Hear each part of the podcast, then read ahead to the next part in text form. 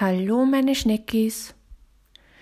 Gestern war Blutmond, es war so schön auf den Bildern im Internet anzusehen, also wirklich ein Jahrhundertereignis. Und in diesem Zusammenhang werde ich euch jetzt über Orion erzählen, der wirklich gar nichts mit Mond oder Blut zu tun hatte. Seine Geschichte ist vielmehr bodenständig, würde ich sagen. Aber ich glaube, er hätte sich den Blutmond auch sicher angeschaut, wenn er nicht busy gewesen wäre mit folgenden Ereignissen. Es gab einmal einen König, keine Ahnung von welcher Stadt, er war schon etwas älter und verwitwet, wünschte sich aber unbedingt noch einen Sohn.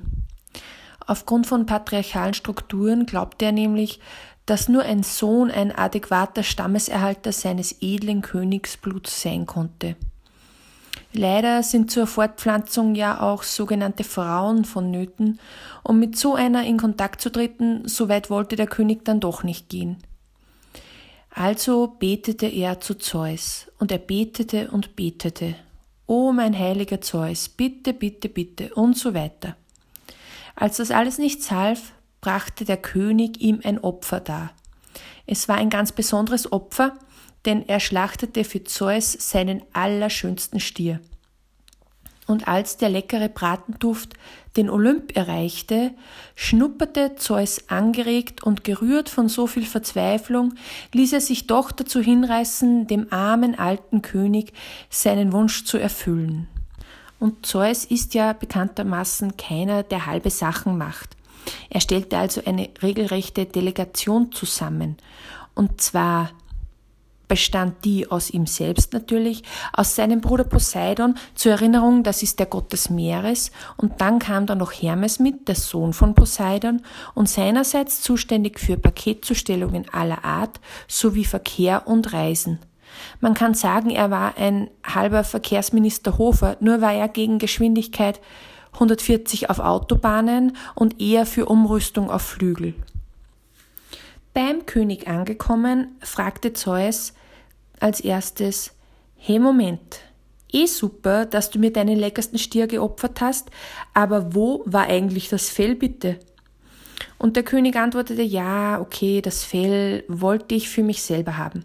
Ich wollte schon immer so einen coolen Fellvorleger für meinen Kamin, auf dem ich mich regeln kann mit einem Glas Rotwein. Das habe ich mir einfach sehr schön vorgestellt.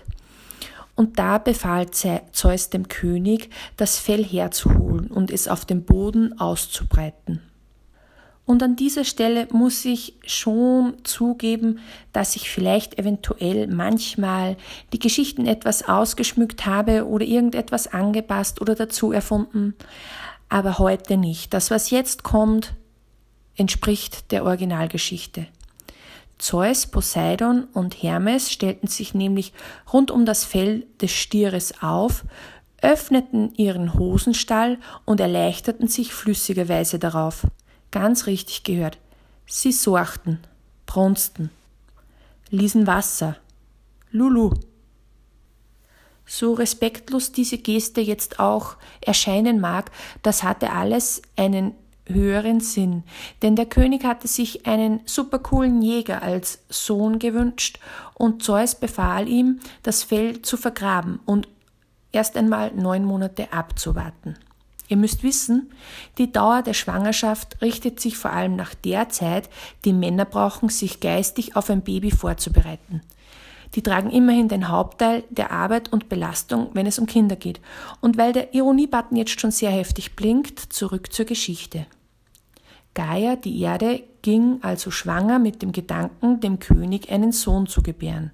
Einen großen, berühmten Jäger. Ein Jäger, der aus einem angebrunsten, aber göttlich angebrunsten Stierfell hervorgehen sollte. An dieser Stelle folgt eine Werbeeinschaltung. Diese Folge wird euch präsentiert von S-Budget Energy Drink, der einmal in der prallen Sonne stehen gelassen genauso schmeckt, wie dieses Fell gerochen hat. Mmm, S wie Sparen. Und nach neun Monaten tat sich bei Sonnenaufgang tatsächlich die Erde auf und ein Mensch kam heraus. Zuerst der schöne Männerkopf, dann die kräftigen Schultern bis zur Taille, danach konnte er sich selbst aus der Erde stemmen, und als er mit den Füßen an der Erdoberfläche war, begann er zu wachsen. Und er wuchs und wuchs und wuchs. Zum Mittag war er bereits größer als sein eigener Vater, zur Primetime bereits größer als das Haus. Und um Mitternacht herum streifte er schon fast mit den Haaren am Olymp. Zeus blickte besorgt auf die erste Locke, die sich da durch seinen nagelneuen Marmorboden bohrte und sagte, oh oh, scheiße, scheiße, das gerät hier außer Kontrolle. Und wenn alte weiße Zeusse besorgt sind, drückt das auf die Blase. Zeus musste plötzlich sehr dringend und erleichterte sich notgedrungen, weil es war wirklich absolute Alarmstufe rot und eine absolut dringliche Notsituation. Er erleichterte sich auf den riesigen Burschen da unter sich. Nur so nebenbei, man kann eigentlich von Glück sprechen, dass griechische Gottheiten immer in einem weißen, kittelartigen Tuch dargestellt werden, nicht auszudenken hätte Zeus eine enge Jeanshose mit Knopfleiste getragen. Der riesige Mannjunge hörte jedenfalls aufzuwachsen dank dieser Notdurft. Diese Notdurft hatte er auch seinen Namen zu verdanken. Denn der Urin war es, der ihn zum Leben erweckt hatte, und der Urin war es auch, mit dem er kurze Zeit später erneut von oben herab von Zeus persönlich gesegnet worden war. Urion, hieß der Prachtkerl. Später tauchte er unter und änderte seinen Namen auf Orion um, um nicht mehr mit seiner ungustiösen Lebensgeschichte in Verbindung gebracht zu werden. Natürlich war die Größe des Orion relativ unpraktisch in fast allen Belangen des täglichen Lebens, aber andererseits konnte er durch ganze Meere einfach durchgehen und sie überqueren oder in seinem Beruf als Jäger ziemlich easy das komplette Tierreich überblicken und erledigen bei Bedarf. Diese Fähigkeiten machten ihn ziemlich eingebildet und hochnäsig. Er war stolz auf seine Größe und seine Fähigkeit als Spitzenjäger. Er dachte, all das sei alles sein Eigenverdienst gewesen. Er hatte es an die Spitze geschafft, nur durch Leistung ohne Quote, Glück oder Verbindungen. Er hätte das natürlich auch geschafft, wenn er eine Frau gewesen wäre und sehr klein. Und Orion unterschied sich in einem Punkt von allen anderen Jägern. Er liebte die Tiere nicht. Er jagte sie, er tötete sie und ihr Wohlergehen war ihm furz egal. Er wollte keinen Wildbestand kontrollieren oder irgendeine natürliche Begebenheit beobachten, er wollte nur töten, töten, töten, ohne Rücksicht auf Warnungen wie vom Aussterben bedroht oder Achtung, seltene Tierart. Naja, jedenfalls weiter in der Geschichte. Ein anderer König, nicht der Vater von Orion, herrschte über eine Insel, die stark mit wilden Tieren zu kämpfen hatte. Und dieser König engagierte Orion als Jäger. Der König konnte nicht einmal kurz zur Türe hinausgehen und sich vielleicht mal sonntags frische Semmeln holen oder Milch zum Kaffee oder Kaffee selbst, wenn der leer war. Schon hatte er die Klauen eines Tigers im Gesicht oder ein Bär brüllte ihn wegen Honig an. Orion wollte den Auftrag unbedingt. Er wollte unbedingt tiermäßig komplett aufräumen, einmal feucht durchwischen, ihr versteht. Und als er gerade mit dem König über die Vertragskonditionen verhandelte, sah er dessen Tochter Merope. Und ihr wisst natürlich, wie es jetzt weitergehen muss. Orion verliebte sich natürlich in Merope und verzichtete unverzüglich auf sein Honorar. Liebe vor Geld, meine Freunde, bitte merkt euch diese wichtige Vorrangsregel des Lebens. Liebe kommt immer vor Geld. Außer ihr habt kein Geld, dann nehmt natürlich das Geld. Der König fragte also Orion, ja okay, ich gebe dir meine Tochter, ich kann sie dir wirklich überlassen, aber mir ist wichtig, willst du sie dann heiraten, willst du für sie sorgen? Und Orion, wie gesagt, er war sehr überheblich und unter uns, ich glaube, er war auch ziemlich auf Koks, sagte belustigt, Ha, bis deppert, nein, natürlich heirate ich sie nicht, ich will sie einfach nur einmal eine Nacht ausprobieren. Wow, einfach nur wow. Der König war ebenso erbost wie ich, aber auf der anderen Seite waren da die wilden Tiere vor seiner Haustür und der Kaffee war wirklich fast komplett aufgebraucht.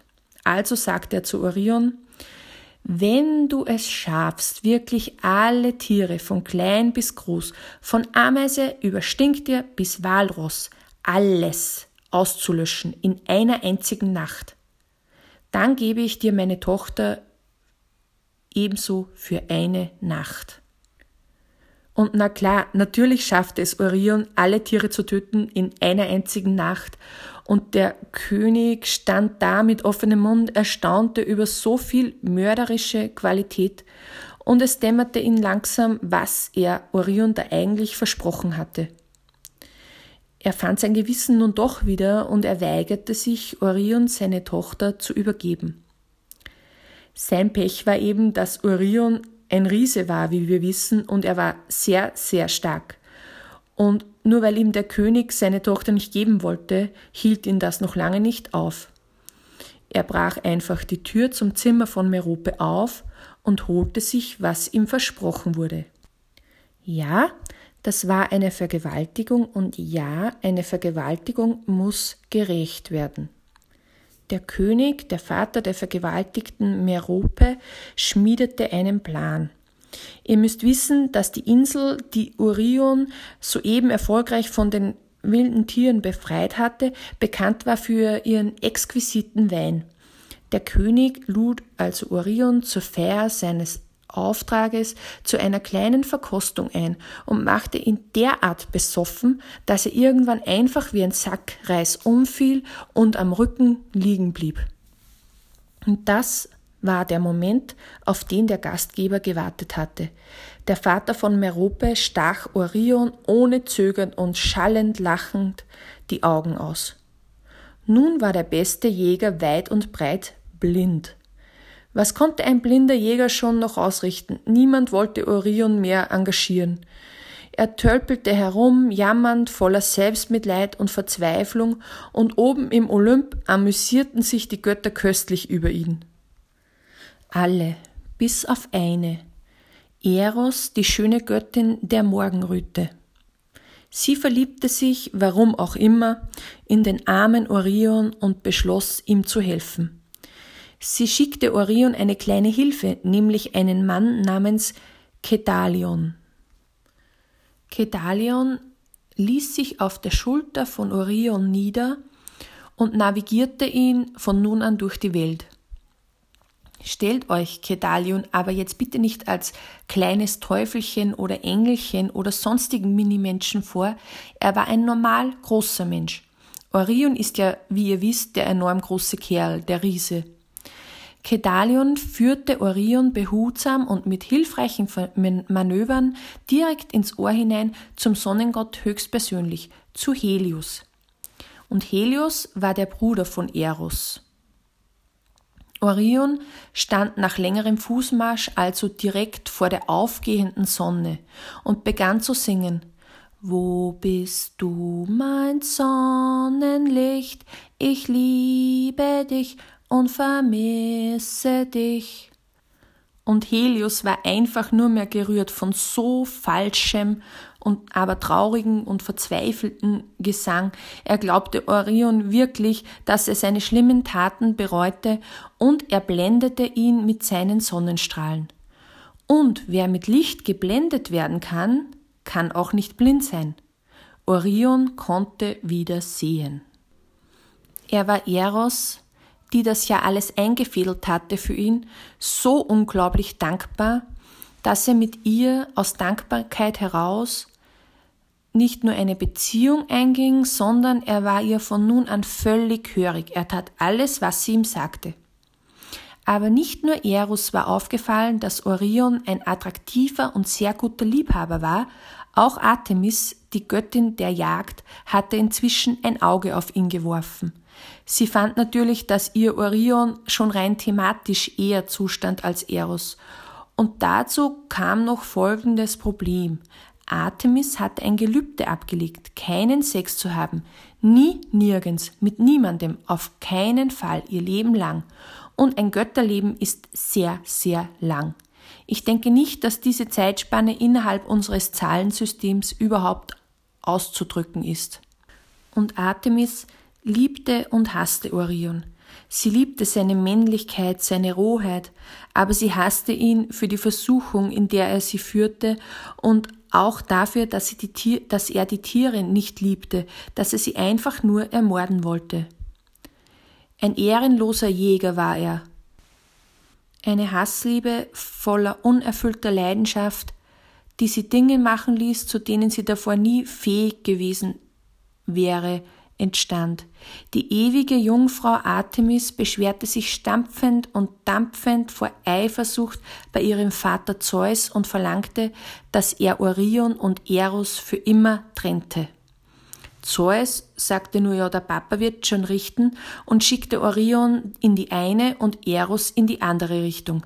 Die beiden sahen sich nie wieder. Doch Artemis war das nicht genug. Sie war nun wieder gefestigter in ihrem Glauben an ihre ewige Jungfräulichkeit und konnte es im Nachhinein einfach nicht fassen, dass sie fast schwach geworden wäre wegen des Tier Tierhassers und Vergewaltigers Orion. Sie beschloss sicher zu gehen und Orion ein für alle Mal zu beseitigen, um nie, nie, nie wieder auch nur an Sex zu denken. Und Artemis verbündete sich mit Hera, der Göttermutter, die sowieso nur mehr abgenervt war von diesem eitlen Gockel Orion. Die beiden wandten sich gemeinsam an den größten Bastler und Tüftler aller Zeiten, Hephaist. Ihr könnt euch den Namen sowieso nicht merken, also merkt euch einfach Daniel Düsentrieb. Er sollte ein Tier bauen, das unbesiegbar war, ein hinterlistiges, giftiges und tödliches Tier, das im Kampf gegen Orion eins zu eins nicht den Kürzeren ziehen sollte. Und Hephaist war direkt beleidigt, er hatte auf eine größere Herausforderung gehofft, aber okay, er hatte ohnehin gerade nicht so viel zu tun. Der Zirkel und das Zahlensystem war bereits erfunden, also baute er für Artemis und Hera den weltweit ersten Skorpion. Danke, Hephaist, an der Stelle für diese unfassbar tolle Erfindung. Skorpione sind wirklich das schönste, nützlichste und bereicherndste, was der Menschheit je widerfahren ist. Danke. Und so. Lange Rede, kurzer Sinn. Orion ging ein paar Tage später spazieren und begegnete besagtem Skorpion. Höflich wie er war, grüßte er vor der angedachten Tötung und fragte, um welches Tier es sich denn hier handelte. Orion sagte, Servus, grüß dich, grüß dich, Servus. Darf man fragen, wie der Name des hochverehrten Tieres ist? Und der Skorpion, gar nicht dumm, ahnte natürlich, woher der Wind wehte und antwortete, ich bin ein komplett neues Tier, gerade frisch am Tiermarkt. Und Orion sagte, bitte was? Rede etwas lauter. Ich mein, siehst ja eh, ich bin sehr groß, ich verstehe dich hier oben sehr schlecht. Und Skorpi sagte, ja, Orion, bitte beug dich ein bisschen herunter, dann verstehst du mich besser. Ich bin so klein, ich kann nicht lauter sprechen. Und Orion beugte sich herunter und Skorpi sagte, ja, wie gesagt, ich bin ein neues Tier und gemacht worden, um dich zu töten. Und Orion lachte. Wie willst du mich töten? Ich steig einfach auf dich drauf und zerquetsch dich mit meinen supergeilen Buffalos. Die sind jetzt wieder in Mode übrigens. Und der Skorpion grinst und Orion grinst, beide grinsten und der Skorpion bewegte nur noch seine Lippen. Er sagte nichts, er bewegte nur die Lippen. Daraufhin beugte sich Orion noch weiter hinunter und sagte, Du musst bitte lauter sprechen, ich höre dich nicht, du mini kleines Tier der Lächerlichkeit. Und paff, zisch, bumm, der Skorpion nutzte endlich seine Chance und stach sofort zu mit seinem Stachel, mitten in das Ohr des Orion hinein. Das Gift breitete sich blitzschnell im Körper des Orion aus, und Orion rannte unter qualvollen Schmerzen ins Meer hinein. Und genau in diesem Moment übte Artemis gerade das Zielschießen mit Pfeil und Bogen und sah nur in weiter Ferne einen Punkt am Horizont im Meer schwimmen. Sie dachte wahrscheinlich ein Stück Holz oder ähnliches und sie zielte darauf und sie traf Orion mitten in den Kopf hinein. Orion war tot. Aber Zeus, der sich das alles mit einer Schüssel Popcorn von oben reingezogen hat, fühlte nun doch so etwas wie Verbundenheit mit seinem aus Urin entstandenen Orion und hob ihn als letzte Ehrerweisung in den Himmel hinauf, wo er auf ewig auf uns herunterleuchtet als Sternbild des Orion. Also, meine Schneckis, wenn ihr jetzt im Sommer nachts draußen sitzt und in den Himmel schaut, alleine oder mit euren Liebsten, schaut euch die Sterne an, denkt an mich, denkt an den urinbasierten Vergewaltiger Orion und seid einfach mal besonders romantisch. Bis zum nächsten Mal,